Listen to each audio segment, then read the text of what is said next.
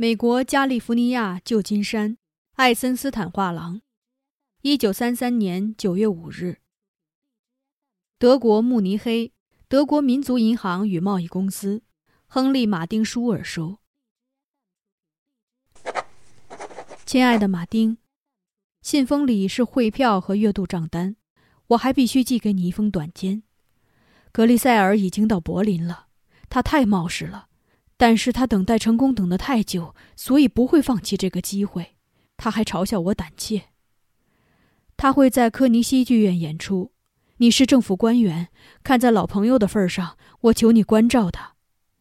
如果你能去柏林的话，看看他是否有危险。你注意到我把你的名字从画廊的名称中去掉了，你会不高兴吧？我也是不得已而为之。你知道我们的主要客户是些什么人？他们现在不会从一家德国公司买任何东西了。我不会评论你的新态度，但是你一定要理解我。我不希望你对着我的人民举起武器，不仅因为他们是我的族人，也因为你是一个热爱正义的人。